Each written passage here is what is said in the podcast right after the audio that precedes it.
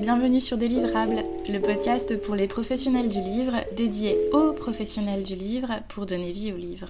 Aujourd'hui, l'épisode Délivrable est consacré à la librairie Maupetit. Maupetit, c'est la plus grosse et la plus ancienne librairie de Marseille. Difficile de parler de librairie à Marseille sans évoquer son territoire contrasté. Capitale européenne de la culture en 2013, centre-ville atypique pour la France, deuxième ville en nombre d'habitants, pour une superficie pourtant deux fois plus importante que Paris. Comment cette librairie Maupetit s'ancre-t-elle dans son territoire? Qu'est-ce que signifie être libraire indépendant à Marseille aujourd'hui? Damien Bouticourt, directeur de la librairie, nous répond. Bonjour Damien. Bonjour Coraline. Merci de me rejoindre sur Délivrable aujourd'hui. Donc, vous êtes directeur de la librairie Maupetit à Marseille depuis 2011, 10 ans donc.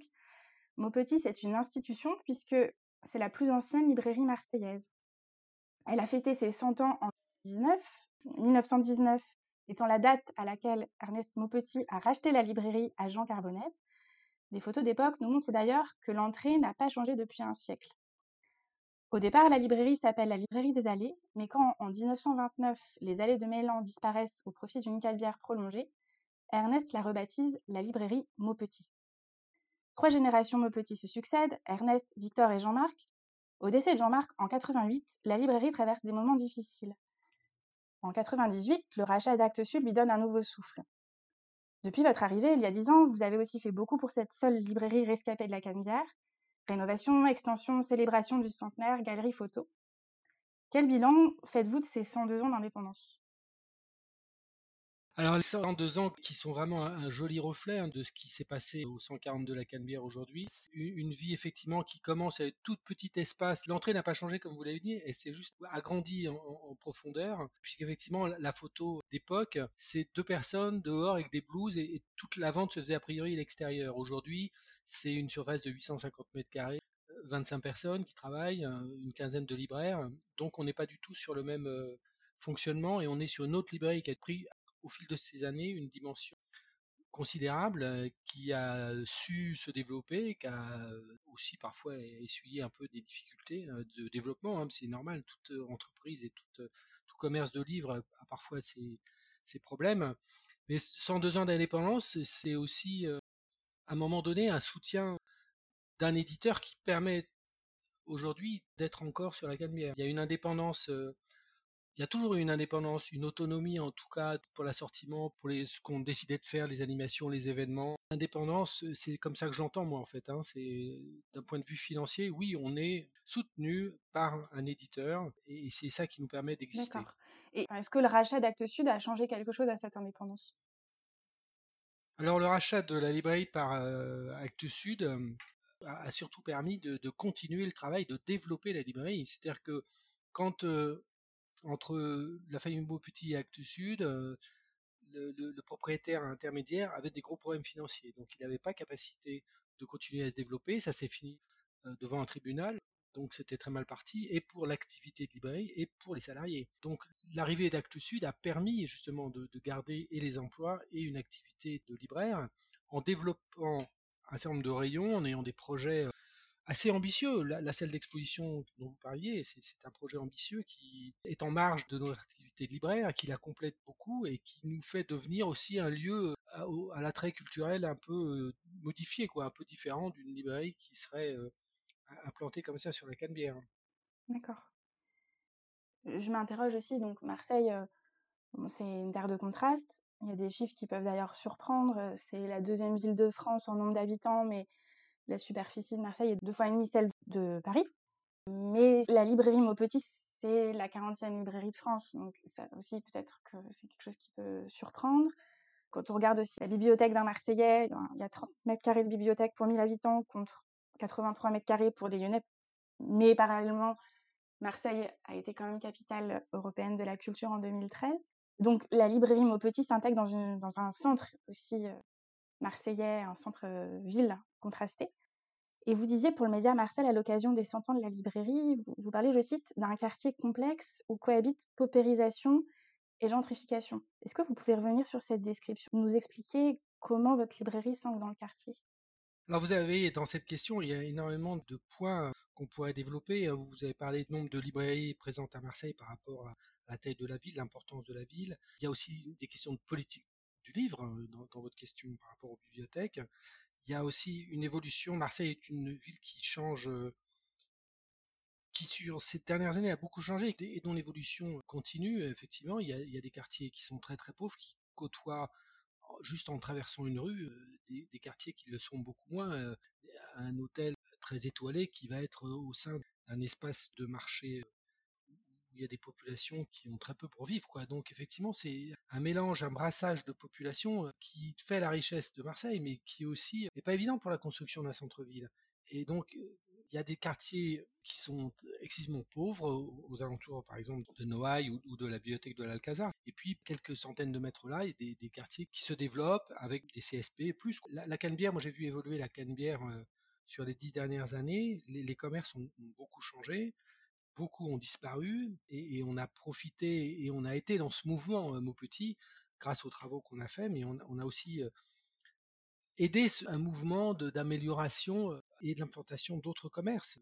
C'est comme ça qu'une ville évolue. Alors, le nombre de librairies dans Marseille, effectivement, ça, a toujours été une question essentielle. Et Maupetit n'est qu'à la 40e place parce qu'il y a un déficit du nombre de librairies par rapport à sa population, il pourrait y avoir beaucoup plus de librairies à Marseille. Et en ce moment, on, a un phénomène qui, je trouve très heureux, d'ouverture de librairies dans, certains quartiers. Et j'ai toujours dit que je serais très heureux si des librairies se rapprochaient même d'ouvrir pas loin de Maupetit. Ça, c'est une émulation intéressante. En fait, le livre, c'est le commerce de l'offre. Plus on montre euh, des livres, plus il y a des endroits de librairies où on vend du livre, plus les gens tendance à en acheter, en fait. Hein. Donc c'est une très bonne chose. L'ouverture des librairies est une très bonne chose. Que dans les années à venir, ça va continuer. Après, il y a une histoire politique du livre, et c'est vrai que ça a toujours été un peu compliqué, ça, les bibliothèques euh, au centre de Marseille. En tout cas, notre mission de libraire, que ce soit à Maupetit ou que ce soit ailleurs, on, est tous euh, d'accord euh, en tout cas, c'est d'accueillir un plus grand nombre de, personnes et, surtout d'écouter, de répondre à leurs attentes, à leurs envies, à, leurs besoins aussi. C'est ça notre métier, c'est ça le plus important. Politique du livre, les libraires, c'est eux qui font la leur en fonction de leur clientèle. C'est ça qui me semble important. Et on, participe à cette dynamique de centre-ville. Après notre arrivée, enfin après le développement, on a ouvert une autre librairie à une centaine de mètres de la librairie qu'on a fermée depuis, mais pour d'autres raisons qu'économiques. Mais euh, ça a permis à d'autres commerces de venir. On a un cinéma qui va ouvrir dans très peu de temps de l'autre côté de la Canebière. Il y a comme ça quelque chose qui se passe à cet endroit-là. Et l'hypercentre de Marseille a perdu certaines choses, mais est en train d'en gagner aussi d'autres. Et faut toujours être attentif euh, à ces mouvements-là et participer et on a la récompense par nos clients euh, par leur venue et par ce qu'ils disent de leur satisfaction quoi. La librairie dont vous parlez, que vous avez ouvert puis fermé, est-ce que c'est celle du J1 sur le port ou, vous parlez d'une autre librairie que j'aurais pas en tête? Non, et, vous évoquiez 2013. 2013 a été une année très très importante pour Marseille, effectivement, en termes de, d'éclairage sur cette ville en termes de travaux d'urbanisation. Ça a été à un moment donné assez formidable pour les libraires parce que on, a eu des espaces dans lesquels on a pu ouvrir des librairies éphémères. Il y en a une qui était tellement éphémère qu'elle existe encore d'ailleurs. Mmh et, travailler avec des éditeurs de manière assez importante, avec qui on n'avait pas forcément l'habitude de travailler de cette manière-là. Ça nous a permis à trois libraires de créer ces librairies et d'avoir une collaboration qui était totalement inédite. Quoi. C'est à partir de ce moment-là aussi où, Maupetit a ouvert une librairie au Mucem. On a ouvert un peu plus tard une deuxième librairie qui était réservée à la papeterie en fait sur la Canebière. C'est comme ça aussi qu'on peut avancer, je pense. Hein. C'est en ayant toujours des projets, en allant de l'avant pour autant qu'on puisse s'appuyer sur des finances. Et nous, on peut le faire effectivement. Et ça, c'est c'est grâce à Actes Sud qu'on a pu aussi se lancer dans ces projets-là, euh, avec d'autres libraires, pour 2013 par exemple. Sans soutien financier, on n'aurait jamais pu faire ce genre de choses. C'est comme ça que l'émulation et, l'entraînement que la librairie Maupetit, étant la plus importante librairie de Marseille, peut donner à l'ensemble des librairies en, étant l'un des piliers de stabilité qui font que les autres euh, se disent tiens, oui, il y a aussi il y a d'autres endroits où on peut vendre du livre et que ça leur donne envie quoi. C'est pas une concurrence, les libraires ne sont pas concurrents, c'est une profession peut vivre avec plusieurs endroits différents, plusieurs librairies et qui, justement dope le, marché en quelque sorte. Ouais, c'est très intéressant ce que vous dites, je trouve, parce que c'est un propos qui a été tenu aussi à Caen, alors que la problématique me semble un petit peu inverse, puisque je ne sais toujours pas si c'est un mythe ou une réalité, mais ce serait la ville de France où il y a le plus de librairies par habitant. Mmh. Et le libraire de la nouvelle librairie Guillaume disait aussi que, exactement ce que vous dites, qu'il y a une émulation, que de toute façon le libraire indépendant choisit des ouvrages aussi avec son état d'esprit, avec l'état d'esprit de la librairie, et que finalement, plus il y a de librairies, plus ça profite à toutes les librairies en fait. C'est ce que j'entends dans ce que vous dites. Oui, oui, c'est ça. Enfin, parfois, je, je prends cette image. Vous avez des invités chez vous, vous avez un gâteau, vous faites des parts équivalentes, mais vous avez 10 invités de plus, en fait, vous prenez un gâteau plus gros, quoi. C'est à peu près ça. Vous n'allez pas couper, faire des parts plus petites pour chaque invité, mais vous allez juste avoir un gâteau plus gros. En fait, c'est cette émulation-là dont je parle, c'est de se donner envie aux clients de, rentrer dans des librairies. Il y a des gens qui viennent chez nous et puis qui vont aller dans une librairie à côté parce que nous, on n'a pas ce livre-là ce jour-là et parce qu'on va leur conseiller d'aller l'acheter, ils l'auront plus vite euh, en faisant 200 mètres. Et les autres libraires marseillais font exactement la même chose. On sait pertinemment que le client va être heureux d'avoir trouvé son livre quand il le cherchait et va découvrir une autre librairie, mais va rester fidèle à celui qui a eu ce bon conseil. Enfin, et voilà, et, c'est comme ça aussi que ça se passe. Il faut pas rester dans son coin en fait. Hein, faut pas. Moi, je me souviens d'une statistique euh, qui est bon, qui est peut-être un peu ancienne maintenant, qui mettait en corrélation les, volumes d'achat sur euh, Internet. Internet a une grosse question à un moment donné. Vente de livres sur Internet par rapport à la taille des villes. Dans ce classement-là, Marseille était en euh, fin de peloton. Quoi, hein. On était 10e, 12e, 15e, je sais plus. D'accord. La première ville, c'est évidemment Paris. Or, Paris, elle descend dans une, la rue, il y a toujours tout de suite plein de librairies. Quoi. Comment pouvait-on expliquer que les ventes sur Internet étaient plus importantes dans une ville comme Paris où il y a beaucoup de librairies, voire des librairies qui sont ouvertes très tard, qui sont ouvertes le dimanche, mmh à l'inverse d'une ville comme Marseille où, en fait, il y a un déficit de librairies, euh, elles sont quasiment toutes fermées le dimanche. Bah voilà, on, avait en fait un schéma de ville où les gens sont stimulés, sont, hein, ils rentrent chez eux, bah, ils achètent quand même sur Internet parce qu'ils n'ont pas le temps, mais ils sont dans un univers où le livre est très présent. Je pense que ça, explique le fonctionnement de, nos commerces. Plus on le montre, les livres, plus on a des chances de donner envie aux, gens et de l'acheter. D'accord. Et vous parliez de la librairie au Mucem, dont vous avez été à l'initiative. Vous avez aussi parlé des projets autour de 2013, l'année où Marseille a été capitale européenne de la culture. Comment ces différents projets, parce qu'on a parlé un petit peu du Gien, mais il y a aussi la librairie à la Friche, à la Belle de Mai. Comment ces librairies coexistent? Effectivement, 2013, qui a été majeur, des travaux importants dans l'hypercentre de Marseille, et puis un éclairage sur la ville, dans le tourisme, des projets ambitieux auxquels tout le monde voulait répondre. L'association Libraire du Sud a été contactée à, l'époque pour que des libraires tiennent des librairies dans des endroits, dans le lieu d'exposition. Donc il y avait effectivement le, Gien, et la friche Belle de Mai. Donc entre libraires, on a discuté de comment on pourrait travailler, comment on pourrait faire, qui faisait quoi, euh, qui voulait participer. Et finalement, à trois libraires, donc il y avait euh, Histoire de l'œil, euh, L'odeur du temps et Maupetit. Et, et là, on, on, a fait quelque chose qui n'existe pas, qui n'avait jamais existé. J'espère que ça, ça a existé entre temps ailleurs, mais on a créé une SARL pour ouvrir des librairies. C'est-à-dire qu'on s'est même nous fait, fait nous-mêmes concurrents de nos propres librairies si le terme concurrent a été adapté, mais ça ne l'est pas. Dans mon esprit, ça ne l'est pas en fait. Mais on a ouvert une SARL où on était chacun, on avait chacun le même nombre de parts pour ouvrir ces librairies éphémères. Donc c'était quand même quelque chose de formidable, quoi, que des commerçants, et là je prends vraiment le terme exprès, hein, créer une société pour ouvrir des commerces ensemble et choisir l'assortiment. Et, on a eu quelques coups de téléphone de confrères euh, dans d'autres régions de France hein, pour nous demander comment on avait réussi à le faire. Donc ça, c'était une époque qui était assez vraiment extraordinaire, qui nous a appris à travailler ensemble avec des tailles de librairie, des assortiments totalement différents, vous l'imaginez. J'évoquais le fait qu'une avait été tellement éphémère qu'elle existait toujours. C'est celle de la friche. La, friche, ouais, la friche, on n'a pas réussi à la fermer. Euh, voilà, petit côté sentimental, on n'a pas voulu et finalement on, a cédé l'activité à la friche elle-même. Donc ils ont repris comme ça, enfin on a cédé, euh, sans rien, enfin on a donné le nom et le, les statuts quoi. Et ils ont continué la vie de cette librairie qu'il était difficile après à être libraire hors événement euh, de 2013 de conserver quoi. Après ça, ça, devenait d'autres problématiques d'assortiment. Mmh pour gérer les livraisons, les salariés, enfin, c'était beaucoup moins facile au-delà d'une année. Quoi.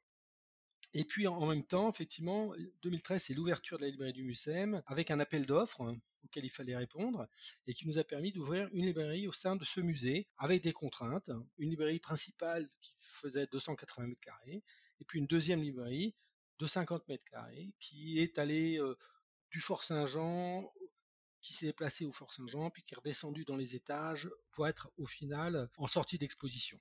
C'est une librairie que nous on a gardé 8 ans dont on vient de céder l'activité à un autre opérateur. Parce qu'effectivement, les librairies de musée, ça peut être un peu compliqué parfois. Hein. Et puis ces dernières années, bah, ça a été un peu difficile, et notamment depuis l'an dernier, avec la crise sanitaire, le MUSEM a été fermé six mois. Ça posait des difficultés pour continuer cette activité. Quelqu'un nous a proposé de la prendre en d'autres places et on, a trouvé que c'était la meilleure solution pour que les salariés euh, continuent de travailler et pour que cette librairie, qui a été une très belle aventure, hein, puisse continuer. Créer une librairie toute pièce dans un musée, euh, c'était la première fois que je faisais ça. Et j'ai la chance, le bonheur d'avoir des collaborateurs qui sont arrivés là, qui ont pris leur part et qui ont fait vivre ce lieu très longtemps. Mais à un moment donné, il y a des réalités auxquelles on a été confronté et il valait mieux laisser l'activité plutôt que de fermer comme ça. D'accord. Et les catalogues, vous le disiez, diffèrent? Alors le, projet de la librairie du Mucem, c'était effectivement une librairie tournée sur la Méditerranée et qui, en même temps, créait un assortiment en lien avec les expositions temporaires. Donc il y a eu, ah, pour cette ouverture, un assortiment de départ qui a été constitué par Molly Fournel, qui avait la librairie euh, de la Vieille Charité, qui est une très belle librairie. Donc, et puis Molly Fournel, un puits de science sur ce type d'assortiment. Et puis, au fil du temps, après l'ouverture, en fait, euh, cet assortiment de départ qui, qui était euh, vraiment très adapté, en fait, s'est modulé parce que des expositions temporaires, parce que une clientèle qui finalement venait et bah, il y avait des choses à recaler, ça c'est tout à fait normal quand on ouvre une librairie. Hein. C'est aussi, euh, sont aussi les clients qui font la librairie. Et une librairie comme la librairie du Mucem, c'est beaucoup de passages plus qu'une clientèle de quartier. Ça n'a jamais été une librairie de destination, c'est-à-dire que le Mucem attirait les gens parce qu'il y avait des expositions, parce qu'il y avait de magnifiques bâtiments, mais un peu isolé par rapport à un quartier dans lequel euh, la librairie aurait pu s'inscrire comme telle. Il y avait des gens, des clients fidèles qui y allaient hein, régulièrement, mais pas comme on peut l'avoir dans une librairie de centre-ville, même si le MUSEM est au centre de la ville de Marseille. D'accord. J'entends. Et, vous parliez aussi en 2013, il y a une question, vous parliez de, l'intérêt aussi de nombreux libraires pour ce que vous avez pu entreprendre avec l'odeur du temps et l'histoire de l'œil, les deux librairies avec lesquelles vous avez travaillé sur la friche et sur le Gien. Vous parliez, il me semble, en 2013 pour Mars Actu de la mutualisation des stocks avec les autres librairies marseillaises. Est-ce que c'est un projet sur lequel vous avez pu avancer ou pas? Alors en 2013, effectivement, fort de cette expérience, c'est vrai qu'il y, a le sujet de la mutualisation des stocks. Alors le terme mutualisation n'était peut-être pas forcément bien choisi à l'époque, mais de l'entraide en tout cas. tout à l'heure, j'ai évoqué le fait que bah, un client arrive à la librairie ou téléphone, il cherche un livre, on n'a pas. Vous savez très bien qu'on peut savoir si à Marseille un autre libraire là à disposition. Donc systématiquement, on lui dit, bah, vous trouverez à tel endroit ou tel endroit. L'idée euh, qu'on avait eue à un moment donné, c'était de le systématiser, c'est-à-dire que comme une forme de contrat, en fait, on permettait à un client qui venait chez Maupetit, par exemple, ou dans une autre librairie, de dire, je voudrais tel livre, on ne l'a pas, plutôt que lui dire, allez le chercher dans telle librairie, ça aurait été de lui dire, on vous le livre ou il sera à disposition chez nous dans 4 heures ou demain matin. Enfin Et on se chargeait d'aller le chercher nous-mêmes et de le remettre à disposition. Et ensuite, on rétribuait le libraire qui avait fourni le livre, quoi, où on lui restituait. Enfin, il fallait que ça profite à tout le monde. C'est une solution qui plaisait pas à tous. Ça, pouvait être compliqué aussi à, mettre en place. Ça existe à Paris, hein, cette solution. Euh, peut-être c'est un sujet dont on parlera un jour, mais pour l'instant c'est pas une priorité. Euh, il y a d'autres projets qui sont très intéressants à Marseille et dans la région PACA. Donc euh, voilà, on se dépanne les uns les autres et on indique à nos clients où ils peuvent trouver les livres, ce qui est le plus important en fait. Et du coup, vous parlez de d'autres projets sur lesquels vous avancez. Pourriez nous en parler un petit peu plus?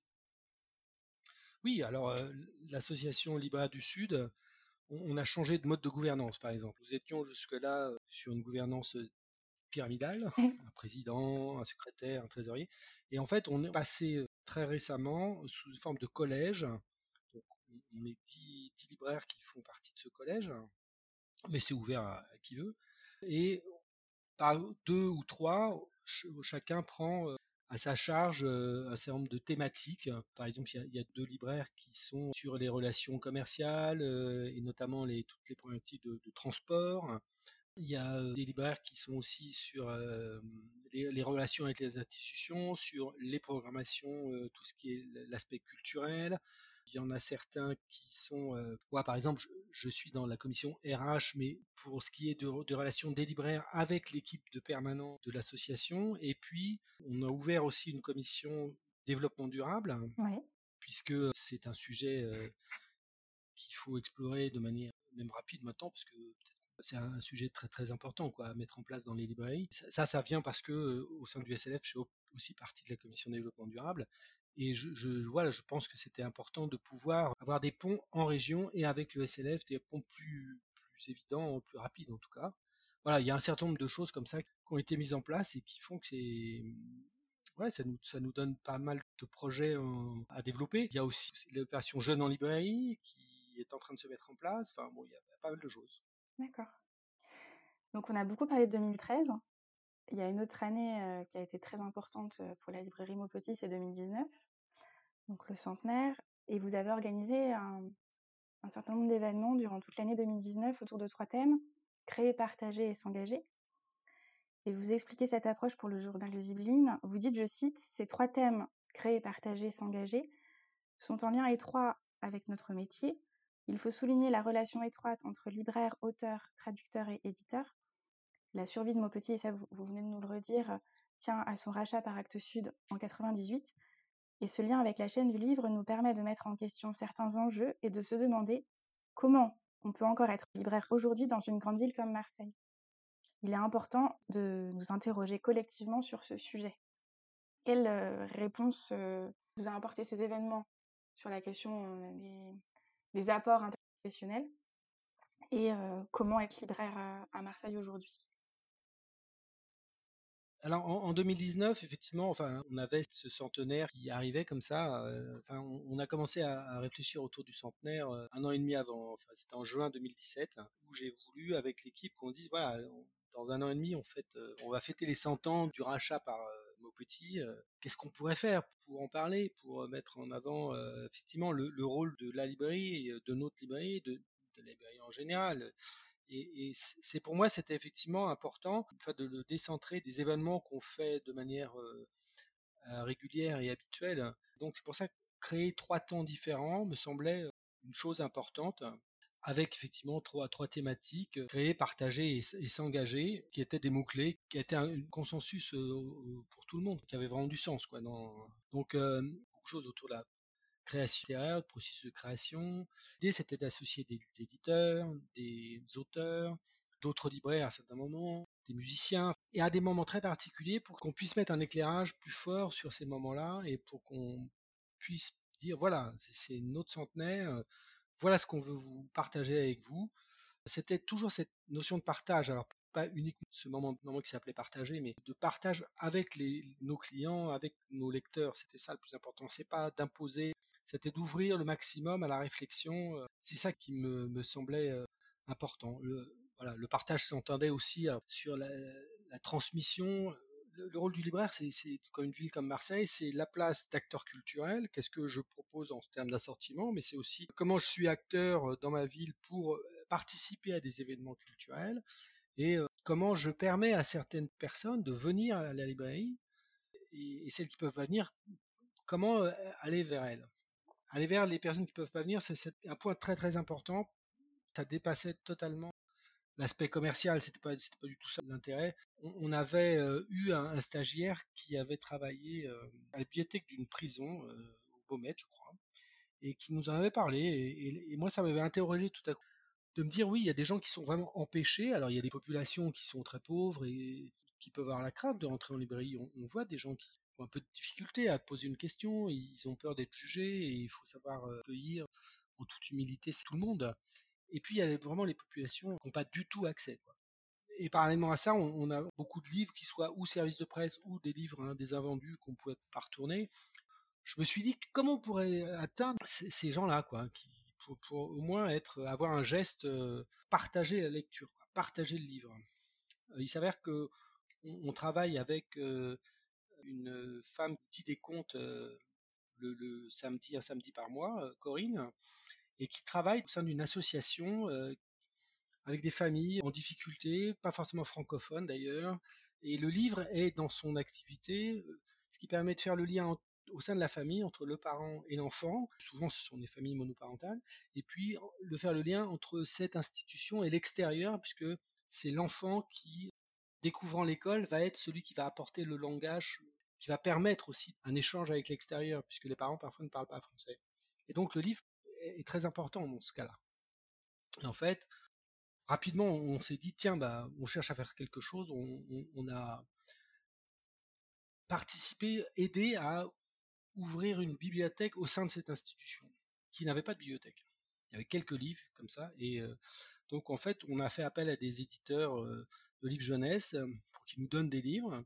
On en a offert un certain nombre qu'on a pris directement en honorarium aussi, pour mettre en place, commencer à monter une bibliothèque, pour que ce partage soit aussi un engagement fort dans la ville. Quoi.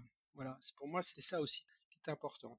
La, relation du libraire dans la chaîne du livre, c'est valoriser euh, l'avenue des éditeurs et des auteurs qui, viennent, faire découvrir le métier d'éditeur, faire découvrir par des entretiens un certain nombre d'auteurs. Dans nos rencontres euh, mensuelles, on, a la, l'association La Marelle qui vient faire tous les 15 jours un brunch, enfin hors Covid, qui présente des, des rencontres littéraires qui, étaient, qui sont formidables, quoi, qui, des sorties de résidence des auteurs. Voilà, c'est comme ça aussi qu'on peut participer, nous, à notre mesure, à être lien dans cette chaîne du livre. Quoi.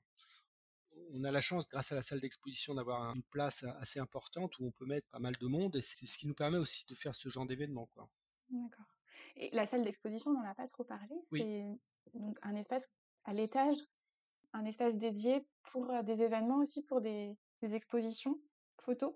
En 2014, on a entrepris un, certain nombre de travaux dans la librairie qui avaient besoin d'un rafraîchissement et puis de, modernisation de certains endroits. Et on en a profité pour créer une salle d'exposition à la place de, de l'espace qui a été réservé à la papeterie, au rayon scolaire, universitaire, qu'on a déplacé à l'occasion, qu'on a mis un peu ailleurs.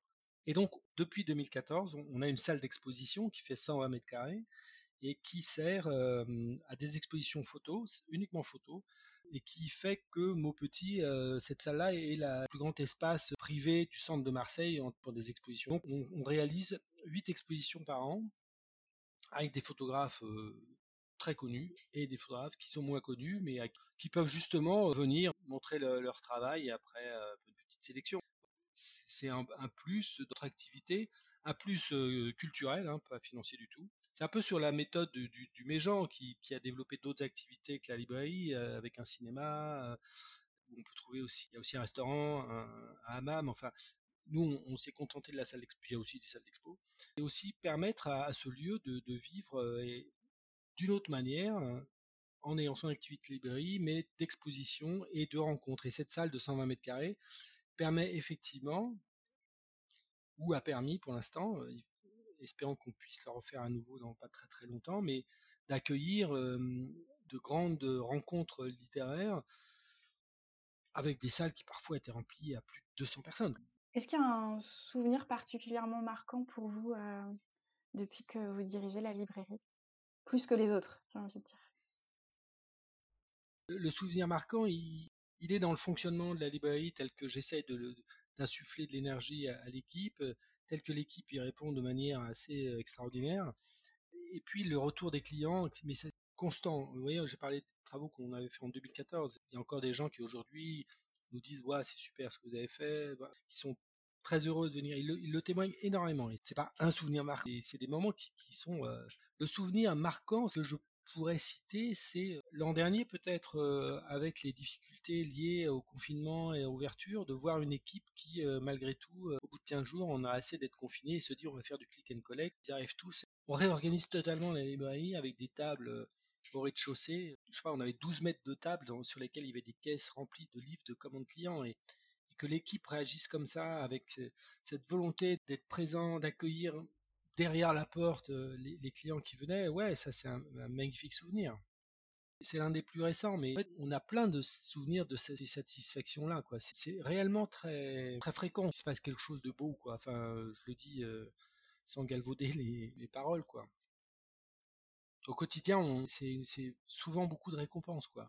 Beaucoup de travail pour tout le monde, pour l'équipe, c'est beaucoup beaucoup de travail, beaucoup d'investissement et c'est aussi beaucoup de satisfaction et de, fierté, je crois aussi, chez tout le monde, hein, de porter chacun à sa mesure cette enseigne centenaire et, de porter l'image de cette librairie et de la faire vivre.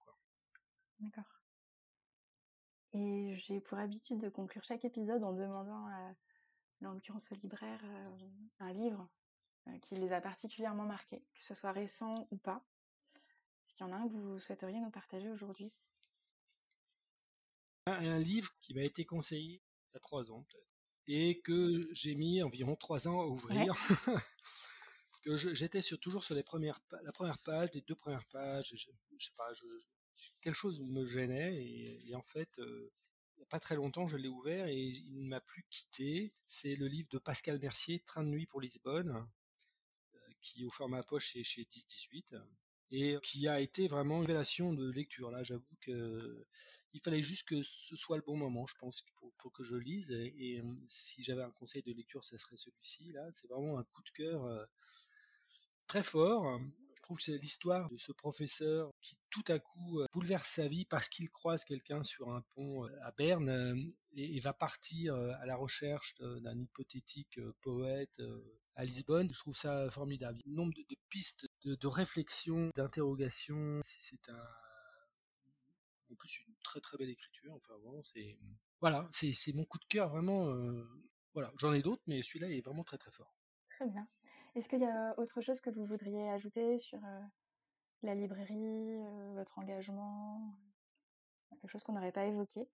On a plein d'autres activités. Euh, on a souvent des, stagiaires, on a souvent des étudiants en IUT qui sont en alternance, des apprentis, et, c'est vrai que cette dimension-là de transmission est, très très importante. C'est aussi le cœur de notre métier, hein, de, savoir transmettre euh, à des entre guillemets des jeunes, parce qu'il y a aussi des stagiaires qui sont plus âgés qui reprennent des librairies. On en a eu plusieurs cette année là, et ça voilà, ça dans le métier de libraire, c'est quelque chose qui est formidable transmettre, parler de son métier, c'est des moments qui sont aussi euh, intenses parce que ça permet de prendre du recul aussi sur notre activité, de réfléchir à, comment faire mieux, comment améliorer euh, sa pratique et, l'accueil du client et l'assortiment et, s'enrichir de toutes, les autres compétences qu'on trouve chez d'autres libraires. C'est l'interprofession et, c'est quelque chose aussi de, magnifique. D'accord, très bien. Bah, merci beaucoup pour votre temps et puis pour cet échange. Mais je vous en prie, Coraline, c'est moi. Je vous donne rendez-vous jeudi prochain pour poursuivre cette réflexion. Retrouvez Délivrable, le podcast dédié aux professionnels du livre, dans les semaines et mois qui viennent, tous les jeudis, pour parler cycle de vie du livre, questions, transmission et réponses dédiées pour que vivent les livres dans toute leur diversité. Lire, écouter, parler et échanger. Je vous parlerai de situations concrètes. À chaque fois, vous trouverez sur le site www.délivrable.com des notes de l'épisode vous pouvez dès aujourd'hui suivre son actualité sur Instagram et LinkedIn sous l'identifiant délivrable. Attention, sans et. Et surtout, n'hésitez pas à partager ces podcasts à vos collègues si vous pensez qu'ils peuvent leur être utiles. À bientôt!